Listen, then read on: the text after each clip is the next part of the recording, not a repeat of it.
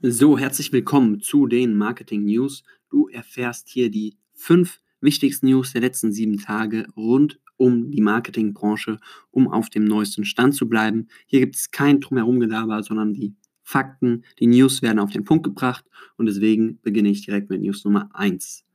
Facebook versucht, den Libra immer noch am Leben zu halten. Nach der offiziellen Gründung letzte Woche erst wurde bei einem Event jetzt die Idee in den Raum geworfen, Libra auf eine Reihe von Stablecoins zu setzen. Also Stablecoins sind Kryptowährungen, deren Kurs wiederum auf denen der echten Währungen wie Dollar, Euro oder Yen basiert.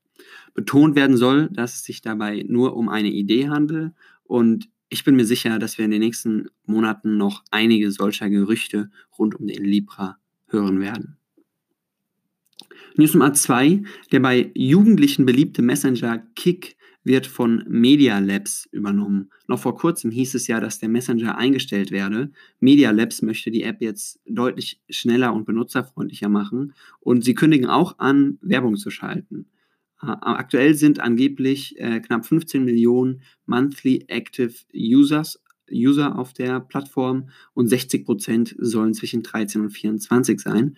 Es ist also eine Option, die man durchaus auf dem Schirm haben darf, wenn es um neue Ad-Placements geht.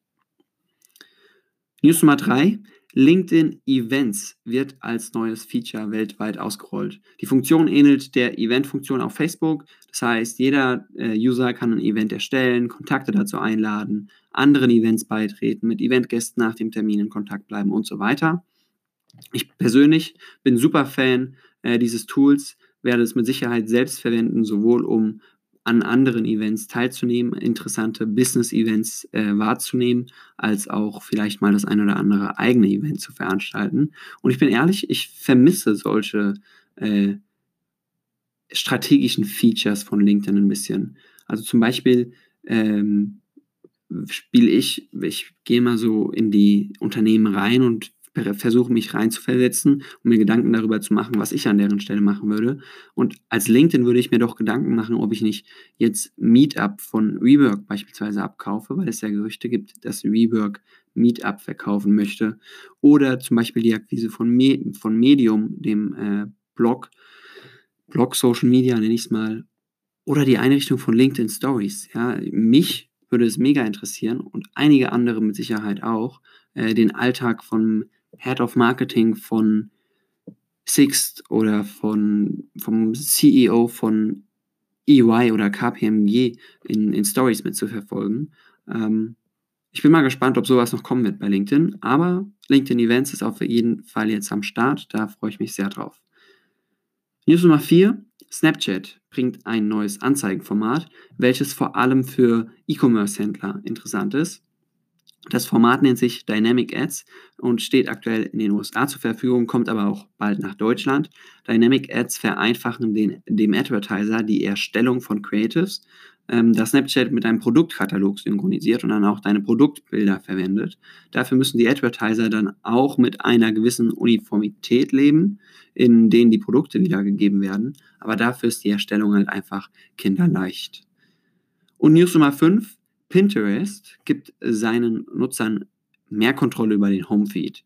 Aktuell basieren die angezeigten Pins ja nur auf automatischen Vorschlägen von Pinterest, basierend auf deinen Interessen, die du ganz am Anfang mal angegeben hast und wahrscheinlich nicht oft in der Zwischenzeit verändert. Bestimmte Themen können jetzt auf unbestimmte oder bestimmte Zeit ein- oder ausgeschlossen werden. Pinterest will so natürlich die Relevanz der Pins für den Nutzer erhöhen.